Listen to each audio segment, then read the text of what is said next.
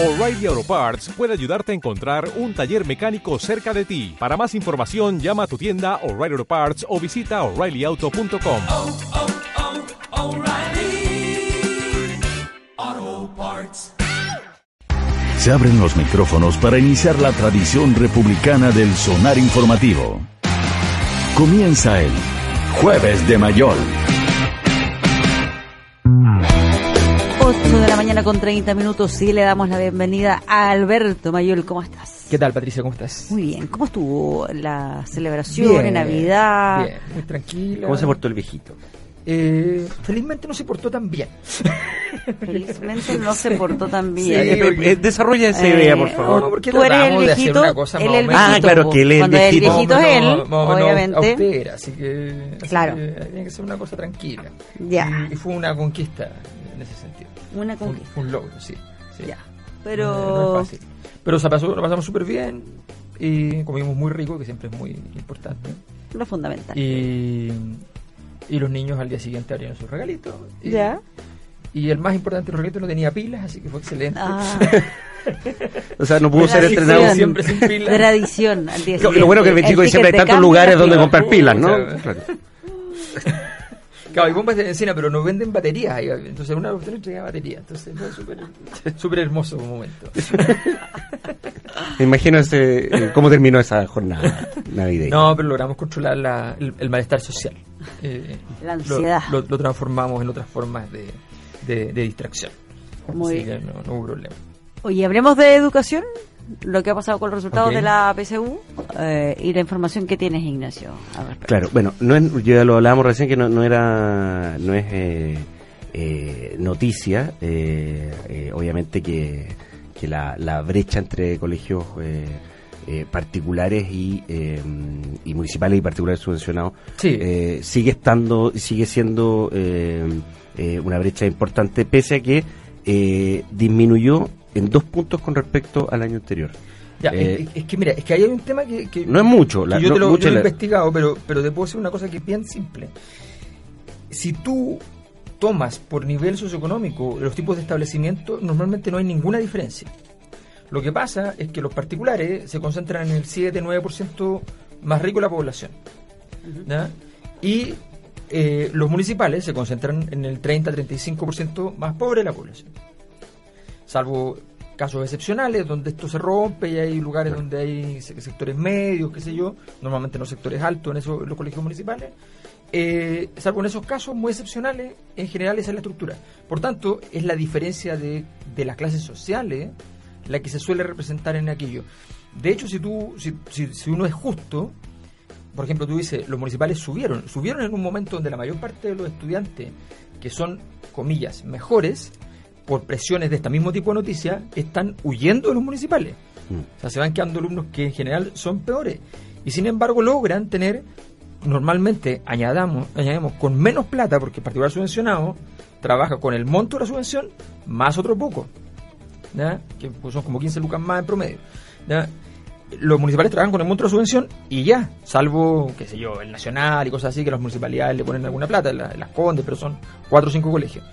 Eh, y tienes además el, el, particular que, bueno, que trabajan con, qué sé yo, 150, 120 mil pesos más promedio ¿ya? Que, que, el- que la subvención. Entonces, en general, eh, estas noticias tienen el problema de que son bien injustas desde ese punto de vista, porque en general los municipales, si tú lo miras, lo hacen bastante bien para las condiciones en que están. No es una, no es una competencia igualitaria. No, digamos. no es una competencia igualitaria, Mm. trabajan con, con menos plata, lo hacen bien y cuando se comunica la noticia, se comunica. De hecho, es bien, es bien loco, pero en todos las- los niveles económicos donde hay puntos de comparación, casi siempre, por puntajes muy menores, muy marginales, gana el municipal.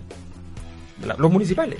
Que es una cosa bien. O sea, la duda que, que es- me genera es si acaso eh, influye solamente el tema del nivel socioeconómico o también qué es lo que pasa en el colegio, en el sentido de se pasa toda la materia que entra en la prueba, eh, en que influye que hay establecimientos en los cuales se les prepara para Sí. la PSU y otros Obvio. donde eso no es, no es una Hay, estudiantes hay- hay una, Además, hay una estrategia de los claro. colegios detrás. Bueno, es que, es que ese es el otro tema. Ese tema. Lo que, o sea, yo hago clases en primer año, por ejemplo, y lo que pasa gravemente es que tú tienes estudiantes que sacan muy buenos puntajes y que no son competentes para leer y escribir. Claro. Entonces tú tienes un problema de que el tipo de prueba.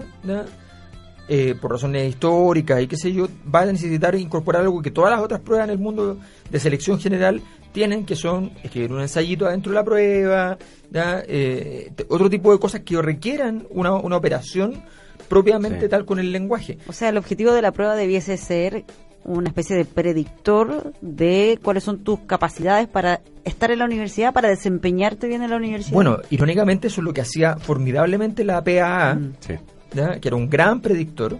La PCU sigue, sigue siendo un buen predictor, no es malo, pero se- la PA era mejor. Y resulta que tenemos una situación en la cual, donde se nos convenció en un momento determinado de que teníamos que sacar la PA porque una prueba de conocimiento, como dice la Pati, con todo lo, lo que implica en términos del, de- del conocimiento del año, iba a ser más igualitario. Y no es verdad, porque naturalmente lo que es más igualitario en la sociedad son los talentos y no los conocimientos. Exactamente. Porque si yo vengo de una casa donde, donde qué sé yo, mis papás son universitarios, con eso basta. O sea, tú, tú te querías tener una casa donde papás- libros o lean el diario. y donde no te ponen, oye, una cosa muy simple, no te pones nervioso de ir a dar la prueba. Claro. Imagínate lo que significa para un... O donde te estimulen el, el leer. Mis papás no son universitarios, pero en mi casa se En mi leía. casa lo mismo. Exacto. Eso papás es- universitario y, Exacto. y de chico yo vi libros, diarios, revistas. Exacto, entonces, exacto. Si tú tenías lectura y había una serie, de- una cultura de lectura, pero además el, el- el- el- el que no te ponga nervioso la, la, la universidad, hay gente con muchísimo con muchísimo talento, pero que claramente en las instancias de... Lo real me tocó un examen de posgrado, un estudiante que había hecho una tesis muy buena y que partió súper nervioso, después se desplegó bien, pero partió súper nervioso. Yo no entendía muy bien por qué había estado tan nervioso al principio. Y de repente él al final cuenta y dice, bueno, yo quiero decir, agradecer por la nota, sacó una buena nota, qué sé yo, quiero agradecer porque la verdad es que eh, eh, mi mamá, eh, la dueña de casa, analfabeta, mi papá obrero, analfabeto. Entonces para mí, lleg- llegar a tener un posgrado, digamos, es una cosa Claro. muy valiosa. Obviamente, gran parte de esa, de, es- de esa dificultad, de ese nerviosismo no existe cuando tú tienes una historia en la cual la, la- la vida cultural y qué sé yo está permea tu, tu casa. Entonces, esos factores son decisivos y eso está súper súper claro. y- Ahora, un pequeño detalle. Si un sistema educacional replica las condiciones de base de los estudiantes, ¿podemos llamarlo sistema educacional? no, porque no cumple con su función Su eh, función- básica, ¿no? Su función básica es que los estudiantes, en el contexto de la situación, vayan igualándose. Que habla de movilidad social y todo aquello que Porque la teóricamente. responsabilidad es la responsabilidad del sistema. O sea, es un poco lo que me contaba como experiencia un, un periodista de una radio enemiga. ¿ya? No sé, fue No, no, no es la. ra- No, no es. no, no, Ah, ya. No, la- la- Ya. No, no, Ya, no. nada mejor. Me contaba alguna vez un periodista que, que se había ido a vivir a Estados Unidos y llegó con sus niños y los niños no tenían buen inglés. Entonces llegó al colegio le- y él insistía mucho, pero lo que pasa es que ellos, la verdad, es que eso- entonces como a la quinta vez el profesor le dice, mire, no sé si usted entiende, pero ese problema es nuestro. Es del colegio. Ah, qué bien, haciéndose cargo. Claro, o sea, nosotros tenemos que enseñarle el inglés. Usted, obviamente, viene de un país donde no hablan inglés. En el colegio de ellos hablaban un inglés aparentemente un poquito mejor de lo que de lo que de lo que es lo normal, pero pero pero no hablan suficiente inglés como para tener las clases. Pero evidentemente ese problema es nuestro, no suyo. Sí, es que ahí, por ejemplo, su casa, eh. ayer escuchaba, escuchaba eh, en un canal amigo eh, uno de los chicos que eh, fue puntaje nacional ¿Ya? y decía que eh, y, y ponía el punto en algo que fíjate no se me había ocurrido a propósito de esta de la diferencia de los colegios Sí. eh, claro, cuando tienes colegios, eh, generalmente los colegios particulares, que por ejemplo tienen profesores para física, que son Sí. profesores profesores específicos eh, y especialistas en física, profesores para química, biología, Bueno, etcétera. evidente. Y en colegios municipales hay profesores de biología que terminan haciendo biología, química, física. Exacto. Eh, y, y él lo planteó, este, este chico, Sí. un cabro de 18 años, Sí, pues. con mucha claridad dijo, yo salí de, de cuarto medio, no tenía idea, de- o de tercero medio, no tenía idea de física y en cuarto medio porque tuve la opción de ir a un preuniversitario, pude igualar un poco y terminé, terminé yendo muy bien. Pero eso fue porque tuvo la posibilidad de pagar, ¿no es cierto?, un preuniversitario y lograr. Entonces, fíjate un punto importante, la, la especialización de los profesores Sí, pues. específico para cada área, que es lo que después te termina midiendo la, la prueba. Mira, yo no te voy a exagerar, pero en Chile no, no habrán 50 profesores de física con condiciones para poder eh, hacer eh, docencia en, en ese tema. Y, y, y la, y esta innovación que no, no tenía ningún efecto más que mediático de decir, no, que, que vayan a hacer clases a los colegios gente que no son pedagogos en física, sino que son gente, ingenieros, que son expertos en física. Eso no tiene, no, no tiene ningún fundamento. La, la, no hay, no hay nada más difícil que enseñarle a, a un niño. O sea, es una cosa de... Es difícil a los adultos, O imagínate sea, a los o sea, niños. claro, yo te lo digo como profesor universitario, cuando me toca muchas veces ir a hacer clases a colegio, y es, o sea, tú a las dos horas sales y dices, de verdad la pega que hacen los profes es una No, eh. cosa increíble, o sea, es una locura. Entonces, no, no, no, no nos enredemos. Ahora, mira, todo este tema tiene una, una, una serie de, de- de elementos de moda que hay que tener cuidado. Primero, la gente está, y las universidades están avanzando mucho para allá, muy rápidamente, a los sistemas de ingreso sin PSU. Con distintos tipos, ahora están agregando liderazgo, que si fuiste presidente de curso, que si esto, que si lo otro, que sé yo. O pruebas, o pruebas específicas para cada carrera, que te miden. Pero eso, eso me parece bastante bien, porque, porque en general hay, hay ciertas hay ciertas carreras que si tú no tienes ciertas habilidades, te hacen perder el tiempo si tú... O sea, eso es más normal, pero, pero quiero enfatizar aquellos elementos como supuestamente cualitativos que se están tratando de tomar en cuenta. Mira, de verdad, no nos perdamos. O sea, la mayor parte de todos esos mecanismos así que son no medibles, porque una prueba de selección a partir de gente que sabe hacer cierta cosa, que toca un instrumento, para hacer música y qué sé yo, eso se entiende. Pero, pero de repente así porque alguien tiene más capacidades de liderazgo, porque más tiene más capacidades de esto, tiene un currículum en no sé qué cosa y qué sé yo, eh, hay que tener harto ojo, hay que tener harto ojo porque, como sistema me refiero, el, el, el, incentivo de un sistema de selección con una prueba general para todos los chilenos, la única gracia que tiene en la práctica es que todos los chilenos, desde los hijos del presidente Piñera hasta el más pobre, usan, van a la misma prueba. No es cierto que tienen la misma probabilidad de llegar a la- igualmente a la, a la universidad, es verdad, pero es lo más parecido a eso. Porque en el caso norteamericano, con sistemas de selección por cada universidad, son la película, esa famosa película legalmente rubia, es exactamente lo que es el sistema norteamericano. Nos falta una chica con onda. Y, y van a meter una chica con onda. Nos faltan personas de tal tipo. Como un programa, es como un reality. Es como un reality. programa de televisión, sí. Entonces, entonces, de verdad, defendamos los mecanismos de selección general. ¿ya? No pensemos que no, que si yo si aparecen ciertas variables, mi hijo va a tener más probabilidad. ¿ya? Porque definitivamente eso lo- a quién va a beneficiar es a, a quién. Yo se lo voy a explicar muy simplemente. Para decirlo con base a la universidad gringa. En la universidad gringa no hay manera que un hijo millonario no, no entre a la universidad. Porque es una donación. O sea, te Y, va a y de ahí un los. helipuerto. Claro. O y de ahí los salones y los salones bautizan con, con los La nombres de los. Claro. Exacto, entonces, Sí. entonces, ¿de qué me estás hablando? No tiene ningún sentido. Hay que defender. Bueno, acá en Chile también, digámoslo. Claro, pero aquí, pero aquí Sí, la donación una- no incluye al hijo. Claro. O sea, aquí la donación tiene que ver con estructuras de poder y una serie de cosas que igual hay que tener cuidado, que hay universidades públicas que tienen salones de empresas privadas y qué sé yo. Me parece que es un poquito discutible, o sea, que, que, que tenga que tenga, por ejemplo, oficinas, eh, marcas de empresas que después están metidas en casos de corrupción, por ejemplo. Y tú Sí. tienes y tú tienes en tu universidad que se supone que cada acto de la universidad es formativo. ¿ya? Vas al salón y tienes que ir al serlo. salón y tienes que ir a pedir el salón de la marca corrupta. ¿ya?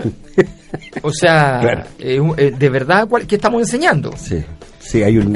Y, claro, y eso no se puede separar, no, no, No, se puede disociar con. No, porque, claro. porque de hecho, porque de hecho el que compra eso entiende que las marcas tienen esa gracia y funcionan así, por eso compra ese espacio. Y tú después, y tú después estás ca- descapitalizando tu propio, tu propia existencia. Si una universidad, una universidad, una cosa, una de, la- de- de las cosas, de los grandes logros de- humanitarios en la historia de la humanidad es crear un sistema de universidades que permita que la gente tenga la, la posibilidad de formarse no solo profesionalmente, sino que mucho más ampliamente, que es otra de las cosas que estamos yendo crecientemente a formar para la pega, ¿ya? sin formación general y, y con un discurso que, que- que impacta mucho en los jóvenes. No te enseñaron nada de lo que te sirve para trabajar. Sí, o grandes profesionales, médicos, por ejemplo, Claro. que uno dice estudiaron 10 años y son extraordinarios su pega, pero no salen de su metro cuadrado Exacto. y no saben lo que pasa en la actualidad. en- Exacto. Entonces tú tienes un problema de que, de que tienes que tener una, una, una formación mucho más Sí, el- mucho hay- más integral y no comprarte el cuento de que no, que tenemos práctica desde la primera semana de clase. A ver, oye, si, si esta cuestión hay que estudiar también. O sea, se trata de formación, de, de aprender una serie de cosas, O se trata si, de cultura. si el punto es cuál es el mejor mecanismo para eh, que aquellos que tienen talentos puedan ingresar a la universidad y no queden fuera porque a lo mejor les tocó estudiar en un colegio donde no recibieron toda la herramienta necesaria para que les fuera bien en la prueba. Mira, el mejor mecanismo para eso es uno que no gusta nada en las lógicas de, de, de- gestión económica actual. El mejor mecanismo para eso existe en muchos países y es que prácticamente todos los estudiantes pueden entrar a la universidad Sí. a un primer año, a una especie de bachillerato, qué sé yo, y desde ahí derivan a carrera. Sí. Y ese termina siendo el filtro. Y ese en el fondo, ser el primer filtro, año. es Porque en el filtro. fondo ya estás en la universidad, conoces Sí. la experiencia y los mismos estudiantes van viendo si van a dar o no van a dar Claro. en un camino o, en otro. O entran con una idea, una carrera y se dan cuenta en un año que... No, claro, pero, pero más que eso, lo Sí. que tiene que ver con cuándo se produce el filtro de los que sí tienen capacidades para seguir en la universidad independiente de la carrera y cuáles no, sería que ese primer año. Es que claro, porque, porque la verdad, por ejemplo, yo tenía yo tenía un compañero en la universidad que era un poco, bastante, bueno, tenía como 10 años más que yo, que esa edad es harto, digamos, que había navegado por varias carreras. Y el tipo llegaba con un pésimo puntaje, logró entrar y qué sé yo, con un ingreso especial y toda la cuestión. Y el tipo en sociología era, pero hacía una maravilla. O sea, de hecho, yo prefería no ir a clases y sentarme con él en el pasto y conversar con él. Y, hacíamos, y en el pronto le daba una clase. Porque el tipo ya se los había leído, ya venía. Te explicaba la materia, lo venía que había formado, digamos, ¿no? Y más allá de la materia, incluso, o sea, ya hablamos de otras cosas, qué sé yo. El tipo, una cosa fantástica. Y entonces tú no. eh, ¿Cómo.? Hay elementos que efectivamente tú. Hay elementos que están dentro de la predicción natural. Hay personas que no cumplen esos elementos predictivos. Que no se van a sacar el puntaje y sin embargo son. Bueno, eso la universidad puede remediarlo si tiene Sí, un sistema muy, mucho más masivo de ingresos donde vas haciendo los filtros adentro y la gente va migrando.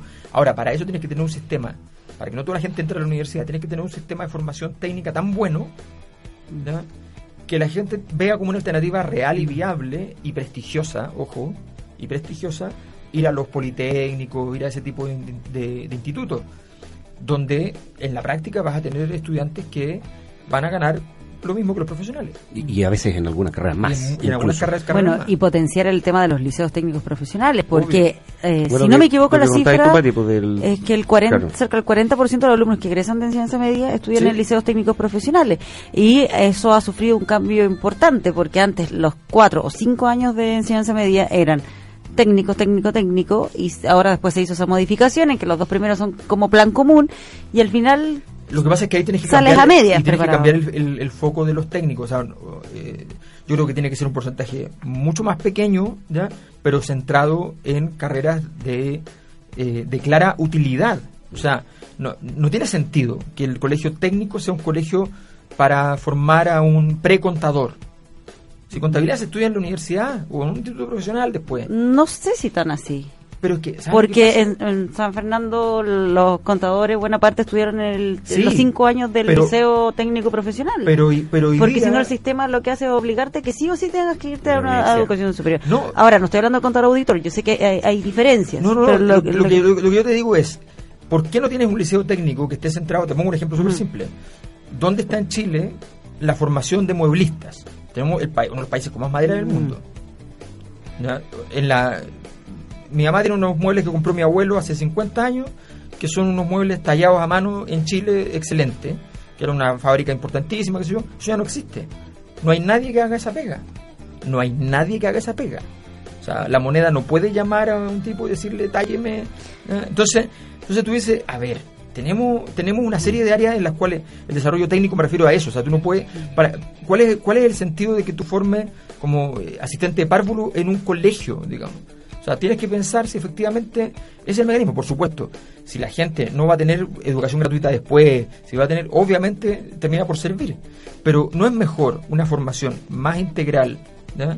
y, y eventualmente si va a ser algo que tenga que ver con desarrollo propiamente técnico, o sea, destrezas, habilidades, qué sé yo. Pero, no- por ejemplo, programación, ¿te lo podrían enseñar en Programa- los cuatro años de tiene- tiene- sobre todo las técnico profesional? desarrolladas con tecnología es muy útil hacerlo más chico Y más hoy. Y más hoy con el- día. con el Y de después, si tú quieres, estudiar la ingeniería informática. Exacto, Eh, trabajo con maquinaria. Pero ya aprendiste la- esa parte. Llegas con una base Claro. Exactamente. sólida. Y si quieres trabajar, puedes trabajar inmediatamente igual. Exactamente. Que es lo que yo siento que ahora no pasa, que ahora tienes como la obligación de después irte a un instituto. Y muchas veces... O a una universidad, perdón. Gastando un Ah, tiempo no- en la instituto, universidad y no terminándolo y volviendo a trabajar en el mercado sin haber terminado, que es lo mismo que, que- que no haber entrado. Sí, no, interesante el, el- el tema. Y, eh, cortito, bueno, antes de cambiar de tema, pero fíjate que hay un, un dato que eh, promedio de lenguaje y matemáticas solamente, la diferencia entre el colegio particular pagado y subvencionado, eh, la diferencia es de 86 puntos. Y la diferencia entre el subvencionado y el municipal es de 127. Mira, O sea, es más la diferencia entre el subvencionado y el Claro. municipal que la- entre el, claro. el particular y el subvencionado. exactamente. 127 Exactamente. puntos, una diferencia. Eh, brutal, Brutal. brutal, Pero de eso, insisto, tiene que ver con las diferencias que hay en los puntajes por clase social. Sí. Entonces, y eso y eso es un tema que, que, que tenemos que, que tenemos que observar. O sea, eso es clave. Bien. Oye, vamos a la. A una pausa musical porque tenemos más temas para seguir conversando con Sí. don Alberto Mayol. En Sonar Informativo es el momento deportivo con Ignacio Pérez Tuesta. Vamos con las informaciones deportivas con Alberto Mayol. Alberto Mayol. Alberto, Oye, ¿cómo estás? Te quiero felicitarte por tu extraordinario rendimiento. Ah. eh, He logrado llegar al como fin. comentarista deportivo ¿No los que jueves. está hasta a tu Sí. nivel, Ignacio? No, me- mejor. Mejor. El Le da un estaba- tono distinto. Refresca este Encontré mi, mi camino. Sí. Encontré mi camino. Sí. Ya después de intentarlo en tantas áreas.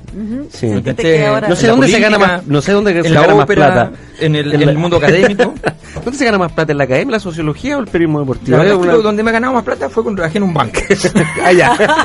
Esa es la verdad. ¿Trabajaste en un banco? Sí. Sí. estoy, estoy como Condorito. eh, Sí, hizo he todos los en todas oficios. las cosas, sí. Una vez entre Don Ramón y Condorito, todos No, los oficios sí, posibles. Sí, no, he trabajado, en el- pero trabajé en el Banco Estado.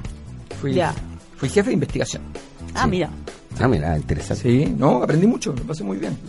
Y ahora- Me renuncié porque estaba loco, digamos. Por eso renuncié, porque la verdad es que no tenía ningún sentido renunciar. Es- y así es como está ahora acá, y hablando de deporte. Así que Del llegué banco al lugar donde llega toda la gente con problemas, Claro. que al mundo radial. Exacto. claro. Bueno, oye, a propósito, y otro lugar donde don Alberto trabajó Ya, ¿cuál de es? manera de manera a honores, por eso quería Sí, hacer el link. sí, sí. Fue en la Universidad de Chile, en la época de la quiebra, ya Alberto lo ha contado aquí varias veces, ayudando a- al síndico, síndico. Edwards en su Sí, momento. Un hombre de izquierda. el síndico. Claro, eh, absolutamente. Me hubiese encantado ver esas conversaciones tuyas con, con llevamos muy con Pos- el. Pozón, Teníamos- como le decía. A él le pusieron Pozón. Pozón, sí, la cuarta le puso Pozón, sí. Sí, la cuarta Sí. le puso Pozón. Bueno, eh, bueno, ahora la situación de la U es bastante distinta, está con una concesionaria, azul Sí. azul, etcétera, y eh, están en la búsqueda de eh, el, el cargo de vicepresidente ejecutivo, Ah. que era para hacerse cargo de, en rigor de todo. Alguien que trabajara, digamos. Sí, alguien que hiciera la, alguien que hiciera la pega. y trabajara además. Exactamente. Eh, la vicepresidencia ejecutiva de la Universidad de Chile que se haga cargo de todos los lineamientos del club es mucho más que un gerente deportivo, Claro. de hecho. Porque además volvió Sabino Aguad de gerente deportivo. Exactamente. Que, lo han echado le dio- tantas veces. que- y siempre vuelve y siempre tiene- le va bien en Y todos los le va clubes bien en todos los clubes y Sí. siempre lo echan. Porque algún técnico dice, no, no me gusta que me los contrate los jugadores él. Bueno, entonces se supone que es por eso, porque Sí, los de hecho técnicos se San, enojan. San Paoli con él no. Lo echó. En, la, la- lo época más gloriosa, Sí. quizá de la historia sin duda de la, De la U, claro. eh, eh, guardando el respeto con el Vale Azul, por Claro. supuesto, pero en términos de título, eh, una gran dupla entre Sabino Aguat y, San Paoli, y San Paoli terminó Lo pidiendo que, claro, Lo echó porque no quería, los jugadores que contrató no le gustaban y resulta que luego votó a Lorenzetti, a Exacto. Vargas y qué sé yo. Entonces, entonces, no, pero efectivamente volvió a Sabino Aguad y parecía que se iba a armar una gran dupla ahí potencial en- a nivel Claro, deportivo. porque están con- llamando a, Harold. Eh, pidieron eh, eh, planes de Sí, pues. desarrollo estratégico, en fin. Y Harold May Nichols, ex eh, presidente de la FP, que perdió las elecciones ahora en su postulación, eh, fue uno de los candidatos que presentó un proyecto, según Harold, que a él lo llamaron para hacerse cargo Y según de esta la U, no. vicepresidencia ejecutiva. Y según la U, no. Es que Es raro. yo encuentro muy raro, o sea, encuentro que ahí... Ahora yo creo una- que da lo mismo. Si tú ofreces un proyecto, te llaman. No, está bien, pero, pero, pero es muy raro que la U aclare así como no, nosotros no lo llamamos. Sino que, porque U podría haber dicho, sí, nosotros pusimos, hicimos un llamado general y efectivamente la gente que se mostró interesada les dimos todos más antecedentes y qué sé yo. Pero puedes hacerlo con elegancia, ¿no? No tienes para qué andar. Yo creo que es una situación muy rara. O sea, cuando uno. A ver, hay nombres y nombres. Un poco lo que, lo que en su momento eh, dijo, eh, qué sé yo, David Pizarro en una entrevista. Dijo, bueno, hay jugadores que se renuevan solos, los, los dirigentes tienen que asumirlo. También hay dirigentes que se contratan solos. O sea, si tú ya apareces en la tele diciendo que estás estudiando la contratación de Harold, es que no puede fallarte. Tienes que. Tienes que contratarlo, porque, porque eh, ese fallo es un problema para ti de, de calidad de, de- de desarrollo eh, en sí mismo. Son nombres demasiado grandes, porque la verdad es que es un tipo que, que tuvo un gran éxito, un gran, gran éxito, y que, que es el momento más recordado, a pesar de no haber ganado ningún título, eh, son esos momentos que la ciudadanía entiende que es el origen de todo lo bueno, y se le atribuyen eh, poderes incluso celestiales, digamos. ¿ya? O sea, Harold entrar a los estadios lo aplaudía. Exacto. Yo eso no lo vi, yo con el único O sea, dirigente un que... tipo que puede ser, que mañana si se presentara podría ser diputado, senador, qué sé yo, lo que quisiera probablemente, ¿ya? ni hablar en Antofagasta, por ejemplo. Eh, bueno, y, y él resulta que se postula a esto.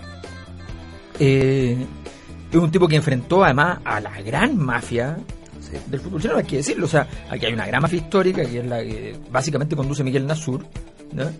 Eh, y este tipo fue el que la enfrentó y les ganó en su momento y después fue derrotado por esa por esa mafia eh, posteriormente. Entonces, tenemos una, un- una situación muy rara y la U se, se- se enreda con una cuestión Sí. rarísima, porque si tú no lo vas a contratar y crees que no, no es probable, le dices, mire, postule, pero hagámoslo Piola. callado, porque, Claro. porque si esto no llega a buen puerto, no queremos que esto eh, se sepa o que sea una noticia principal. Y los hinchas querían que llegara Harold. Obvio, pues el tipo es evidente que te va a diseñar un proceso interesante y es evidente que una, una dupla con Sabino Aguar es una gran dupla y que la idea era formar jugadores jóvenes, que una cuestión que un pasivo en el, en el fútbol chileno, esa es la verdad, los jugadores jóvenes no es cosa de ver la selección, entonces Y, y gr- gran crítica de Johnny Herrera. ¿eh?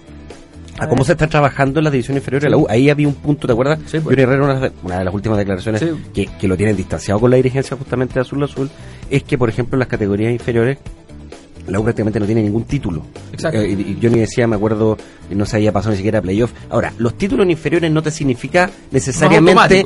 Que, eh, por ejemplo, no sé, tal equipo ganó toda la serie inferiores, todo ese gran, esos equipos van a llegar todos a primera división. Eso no es así No. en ninguna parte del mundo. Pero es un indicador. Pero un indicador, Es un indicador. normalmente hace 10, 15 años, incluso cuando U estaba pésimo, la U ganaba un tercio, la mitad de los títulos de inferiores. Claro. Y que Entonces- la U y Colo Colo se- eh, son los equipos que mm, donde más se van a probar los Exacto, niños. obvio, o sea, es, por una cuestión casi estadística. Claro, o sea, ¿cachai? si, Y la católica Patricia también después en, en ese sentido. No, pero está bien, sí, sí. entiendo con el. No, es que además, además tienen, eh, los, los clubes tienen como control sobre Sí. ciertos barrios. Además. Entonces, entonces hay barrios donde efectivamente, y obviamente Colo Colo y la U tienen más barrios, en el fondo, eh, administrados, digamos. Claro. Y bueno, y, en Azul Azul, esto eh, aparece en el Mercurio, bueno, Harold Nicol dice que la diferencia de, de- de sueldo, que es lo que eh, el, factor, claro, habría sido el alto costo de Harold Mayne Nichols, dice Harold hoy día en Mercurio aparece, dice, eh, no era no era una diferencia mayor al 12%. Dijo, no era nada insalvable. Claro. Los Así dos que- podían hacer un así esfuerzo. que eso no- Claro, no es lo un- conversaron, en el fondo no dijeron, oye, tenemos esta diferencia, conversémosla. No, no, le dijeron que no nomás. ¿Habrá habido alguna presión? Puede ser. Quizá. Puede yo ser. estoy a- ¿A, yo- a qué atribuir esta? Qué raro, porque 12%. finalmente? Y además que había una, un tema mediático que el hincha de la U quería ver, viajar. Había todo un tema. una ¿Y no- costumbre- ¿Y eso no influirá? Como que Sí, sea una figura tan digo, relevante sí, que. O sea, en Chile, a ver, eh, eh, seamos súper claros, la verdad es que, que el nivel de mediocridad de las instituciones en Chile es enorme, enorme. O sea, hay dos formas de tener defectos, hacerlo muy mal o hacerlo muy bien. Sí, en Chile sobre todo. Eh, Entonces, eh, entonces evidentemente, para el, sec- para el grupo dirigencial, si la UL empezaba a ir bien con Harold trabajando, ya era una presión enorme porque significaba que volvía a ser presidente de la NFP. Era, era in- insalvable, entonces sencillamente eh, prefieren evitar que se construya el mito y... Claro, no alguien tan bueno, por así Claro, decirlo. entonces yo creo que evidentemente presiones hubo porque todo parecía indicar, si la, insisto, a menos que haya un nivel de Claro. falta de manejo tan grande que la U lo haya comunicado sin haber pensado que era que era posible que no ocurriera. Sí, y a propósito de eso que te Peino, que tú estás diciendo, que tiene que ver, bueno, da para desarrollar más, pero eh, la Comisión para el Mercado Financiero eh, formuló cargos en contra de la Rein Vial por la elección de blanco y negro.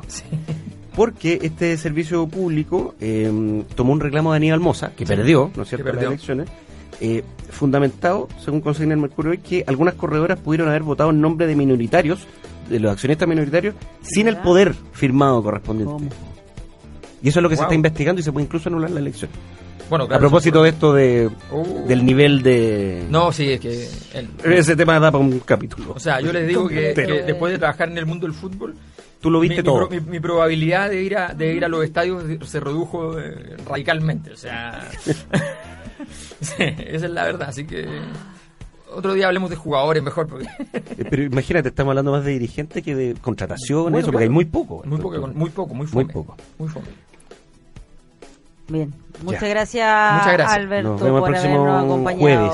Y quiero agradecer Eh, a que estamos- está oficiando ahí de, Sí, vino de, con su Sí. hija. de, de niñera. Así que, Y la tiene bastante con entretenida, mucho muy bien, entusiasmo muy la bien. labor. Ahora Sí. llegó, La- llegó al, al truco, al truco más básico de todo. El pasó celular. Ah, esa Pero no está sacando fotos. Pero son Ah, metodologías, sí. metodologías. Sí, está bien, está bien, está bien. Está bien. Información con opinión. Estás en el Sonar Informativo del 105.3 FM. Sí, nueve con tres minutos. Epa, nos pasamos. Epa, no ese no, otro es a la una, a la una, a la una. a la una. ¿Vamos a contar con tu presencia?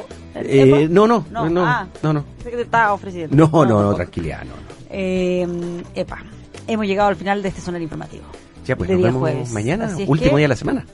Así es. Qué rico, mañana. Disfruten este día. Mañana es Día de los Inocentes, así que cuidado, ¿no? Ah, verdad. Último fin de Cuidado semana del mañana. año. Además, ¿no?